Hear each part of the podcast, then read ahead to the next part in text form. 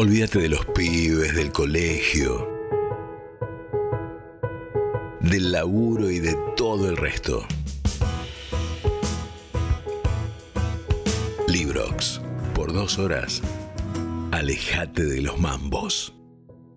Bueno, hablando de libros, de canciones, pero hablando de libros, el sábado es el Día Internacional del Libro, el Día del Libro, y el municipio de Morón prepara grandes festejos de día y también de noche, porque de noche sigue siendo el Día del Libro y será probablemente la noche de las librerías en Morón. Vamos a conversar con Mateo Crespo de Cultura, que tiene para contarnos varias propuestas para pasar, obviamente, este 23 de abril. Y hablando de libros, otra belleza de esa hermosa editorial llamada Vinilo Editora. En minutos, acá en Librox, al otro lado del teléfono va a estar la escritora Maya de Bowix, que va a conversar sobre su muy bonita novela, una novela breve titulada Y si no es suficiente,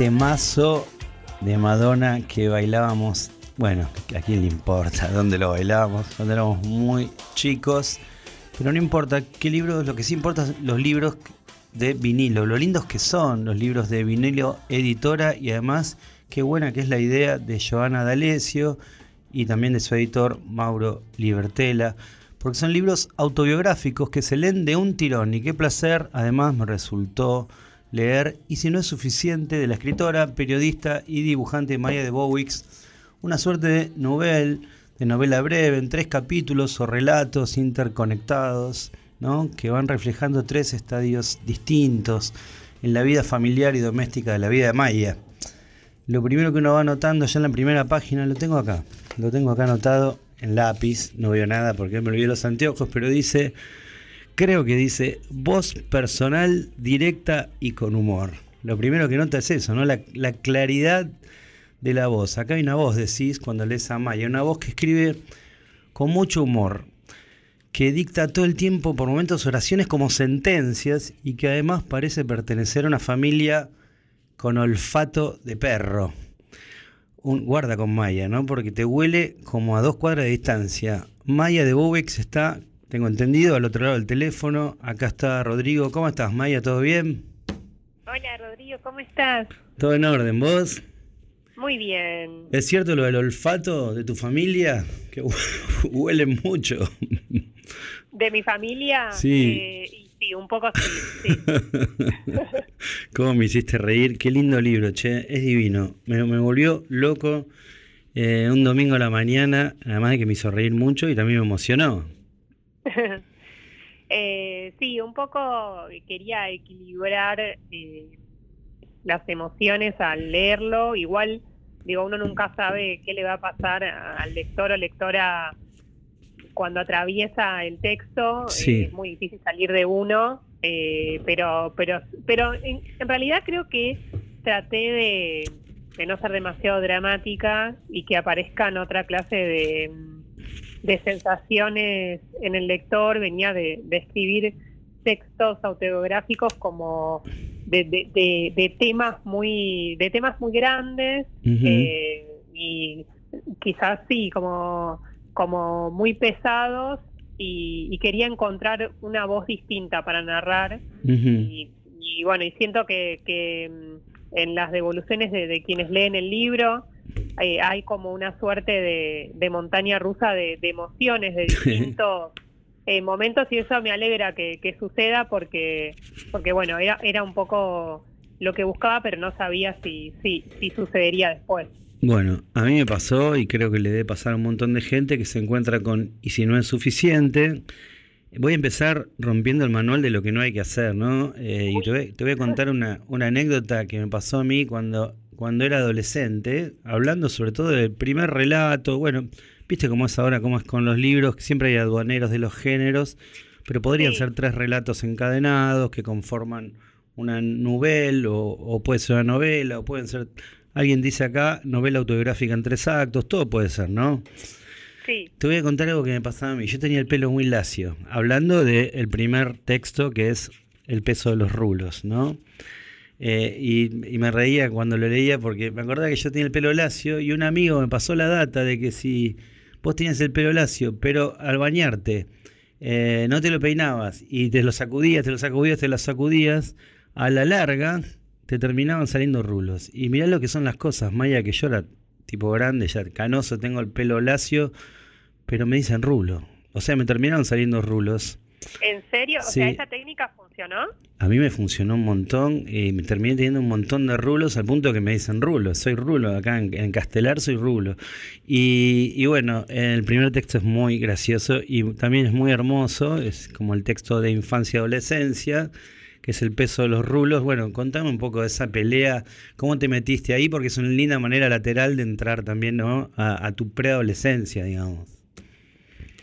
Eh, bueno, en realidad eh, mi idea era poder encontrar una manera de, contar la relación con mi papá sí. Eh, a través de distintos tiempos, ¿no? O sea, la ah, infancia, los veinte y pico y después un poco más grande. Y en el primer, en el primer relato que el libro nació desde ese relato, porque, bueno, durante la, cuarentena estricta dejé de, ir a la peluquería y, y, bueno, y un día me encontré sin querer con, con un pelo que había rechazado toda mi vida y, y no, no me disgustó, eh, me trajo un montón de preguntas, ese reflejo en el espejo. Y a partir de ese reflejo y de ese ni siquiera reencuentro, diría como un encuentro, porque no sé si antes hubo un encuentro de esa manera. Eh, me empecé a hacer muchísimas preguntas sobre de dónde venían esos rulos, qué significaban y, de qué manera giraban y, dónde empezaban y dónde terminaban, por dónde iban a pasar. Y ahí apareció mi papá, eh, que era quien, quien me heredó ese pelo. Y, a partir de, ese, de esa revelación que tuve al, encontrarme con esa imagen en el espejo, vieja y nueva a la vez, eh, bueno, a partir de ahí me, me, propuse empezar a, intentar responder eh, todas esas preguntas que los rulos me estaban trayendo y, que me daba cuenta que, que, además es un tema que atraviesa un montón de, de personas, ¿no? Y, y, lo que me pasó era encontrar eh, esas herencias que no tienen que ver con el dinero ni con las, ni con las deudas, sino con esas herencias más, eh, más invisibles, aparentemente menos pesadas, pero que no lo son. Claro, claro, claro, claro. No, no son y también un poco eh, lo que quería hacer era encontrar esa voz de, niña y mostrar un poco eh, ese mundo infantil, ese mundo cuando uno cuando uno es pequeño. Yo tengo muy presente cómo me sentía cuando era chica. Ah, que se nota igual, ¿eh? Se nota. Este, incluso Joana me decía como que yo muchas veces soy soy como una niña grande eh, y Joana la, Alicia la editora sí.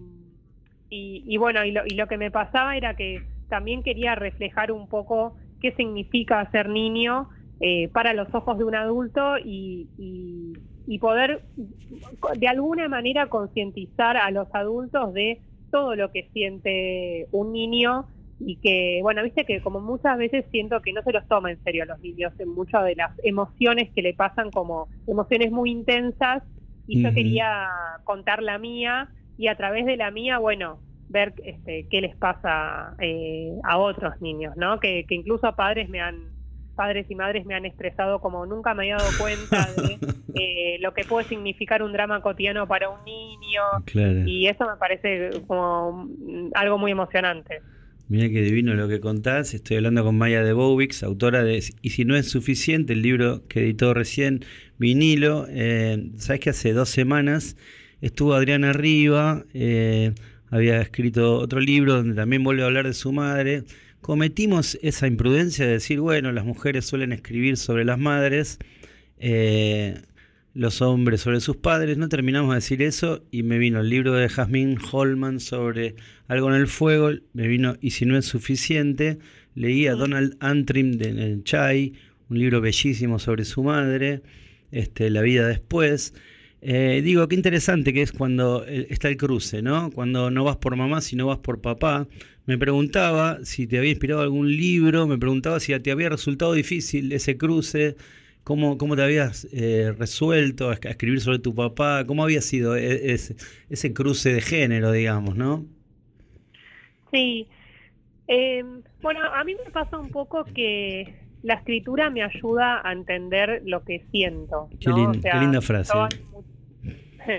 Yo, hay muchísimas cosas que me pasan que las, las logro entender después de que termino de escribir un texto. eh, entonces, digo, por un lado, mm, eh, el escribir desde la no ficción, desde, desde la autoficción, desde el autobiográfico, siempre me ayudó. Eh, yo, digamos, a mí no me pasa que eh, esta idea de exorcizar o no, no lo tomo así, sino, no, no creo, no es que me pasa que descargo en la escritura, porque no me pasa eso, pero sí me pasa que, descubro cosas, que siempre me encuentro con, con, revelaciones que hasta ese momento no entendía. Claro. Y, y lo que me pasó, me viene pasando desde hace un tiempo, ¿no? Pero con este libro en particular, es que siento que, por un lado, que puedo decir cosas que verbalmente no me salen. Claro. Eh, no sé, no, yo no, no le digo Maceo Siga a mi papá que lo quiero mucho, me cuesta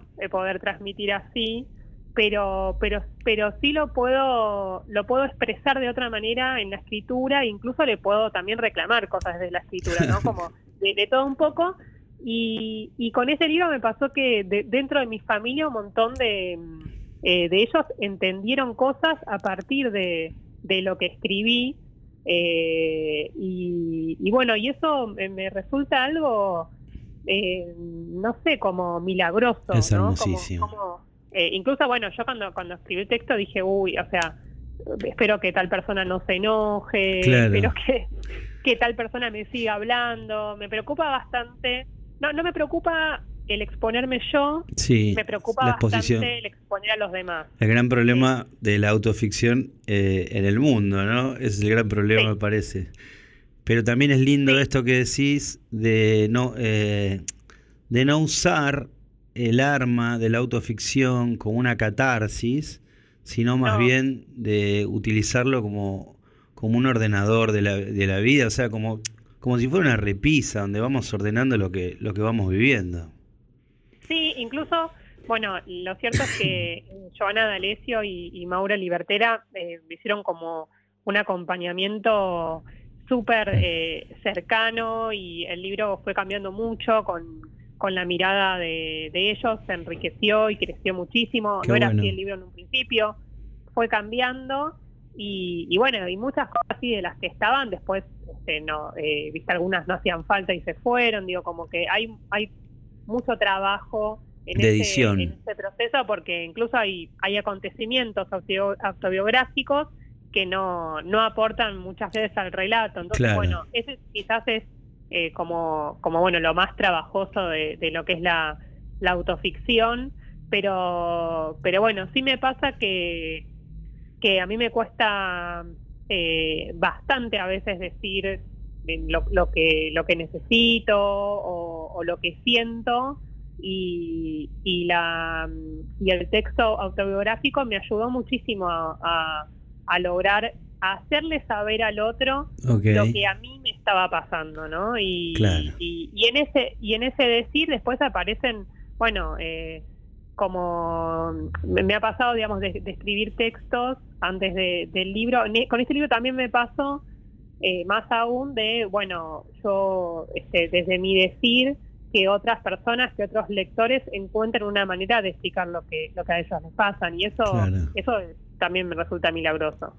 Muy muy muy hermoso todo lo que decís, muy interesante. Eh, estoy hablando con Maya de Bowix, le, voy comentando a la gente que está del otro lado. Autora de Y si no es suficiente, muy lindo libro, muy recomendable. Eh, cuando te escribí por WhatsApp ese mismo domingo, bien ansioso el tipo, te dije, te dije que el final del segundo cuento Guacto, de qué hablan los adultos, me resultó tremendamente emotivo. Me habías contado que, le había pasado a mucha gente. Y me confesaste un poco que se te escapó eso de darle tanta emotividad, ¿no? Que no había sido tanto tu, tu, tu propósito. Y desde que hago este programita, viste, entendí que es difícil hablar ¿no? de libros sin spoilear un poco.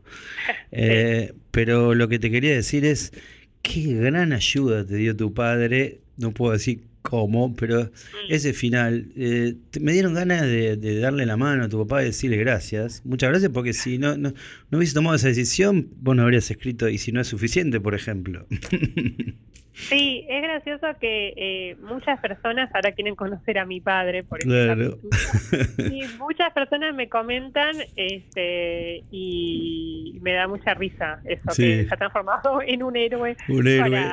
Claro. Para, para, muchos, para muchos lectores era quieren abrazar a mi padre. Muy bien, muy bien. Bueno, acá hay uno más. Acá hay uno más. Sí, sí, sí. Es muy gracioso. Todavía no le conté eso, le, le tengo que contar, pero sí puedo decir que el miércoles 27 de abril, el miércoles que viene a las 19.30 horas, en Soria Bar, vamos a presentar el libro, va a estar mi padre, por quien le quiera dar ese abrazo, va a estar presente. Voy a intentar estar ahí para abrazarlo y decirle muchas gracias. Eh, sería hermoso, repetimos, miércoles en Soria Bar, miércoles 19.30 horas en el Soria Bar.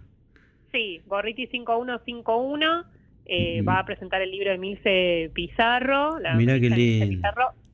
Sí, una genia total. Eh, y va a haber una sorpresa capilar, así que bueno, los espero ahí. Qué grande. lo, mínimo el pibe Valderrama, digo, bueno, no sé eh, si es grupo de riesgo lo que digo, pero no, tiene que haber alguien ahí, una peluca importante. Escúchame, Maya.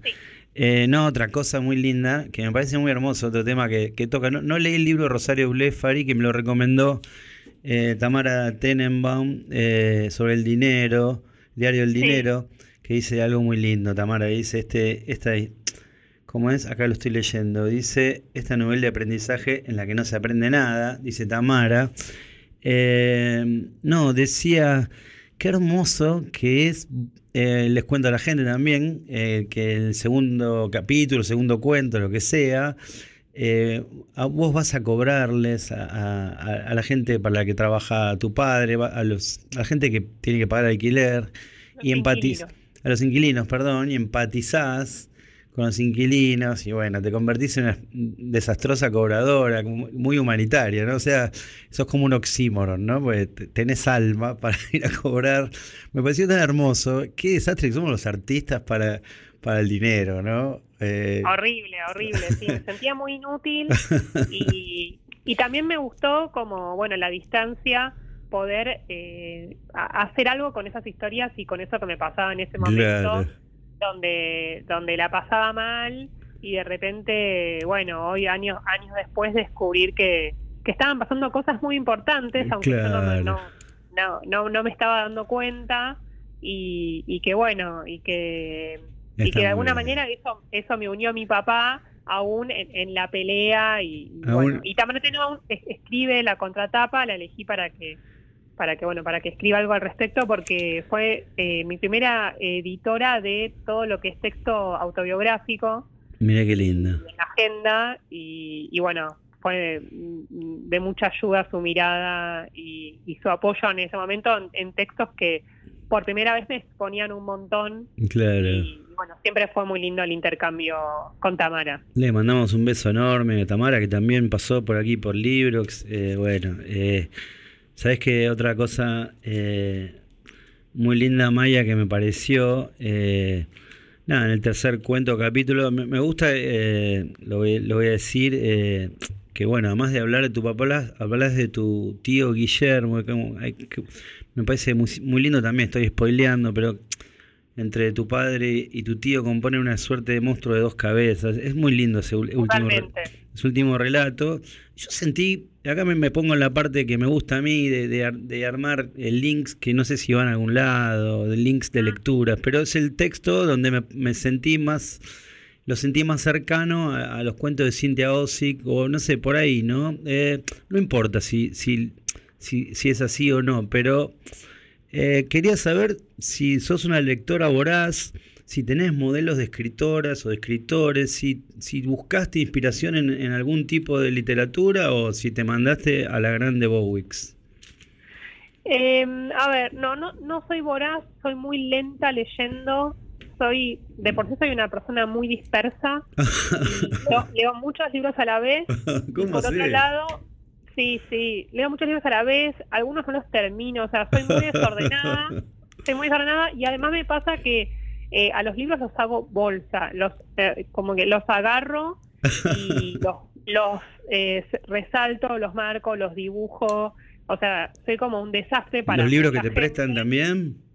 No me pueden prestar libros. No, claro. No, no, o sea, los fotocopio, si me los prestan los fotocopio, los anillo y ahí los marco todo porque para mí todo libro además es, herramienta de trabajo, entonces necesito como este eh, cuando llego, por ejemplo, a una parte que me gusta mucho de un libro, necesito abandonarlo en ese momento y volver otro día para quedarme con eso. Soy, como no sé, muy ritualista en esas cosas. Y con respecto a este libro, eh, no leí libros específicamente para, para esto, pero sí, eh, uno de mis autores favoritos es John Berger. Ah, qué lindo y, eh, y es siempre voy, vuelvo a él eh, cuando escribo cualquier cosa, eh, cuando escribo cualquier cosa, pero, pero bueno, en este caso sí volví a leer varios libros de, de él, de, textos, de, ensayos sobre todo. y, y, había, por ejemplo, un texto sobre, sobre su papá, eh, que a mí me, siempre me conmueve cada vez que lo voy a leer, como si lo leyera por primera vez. Eh, y bueno, John Berger sí fue. Mira qué lindo. Como, como un autor que fui, Doris Lessing también. Doris Lessing. Pero, pero lo cierto es que no es que me puse a leer alguno en particular. Ok, no, está bien, está bien. Te lo preguntaba. Pero creo que no. De curioso nomás, la parte en que el tío Guillermo eh, con el que no tenés esa relación tan estrecha, te regala ese libro que no voy a decir qué para, para no decir más cosas.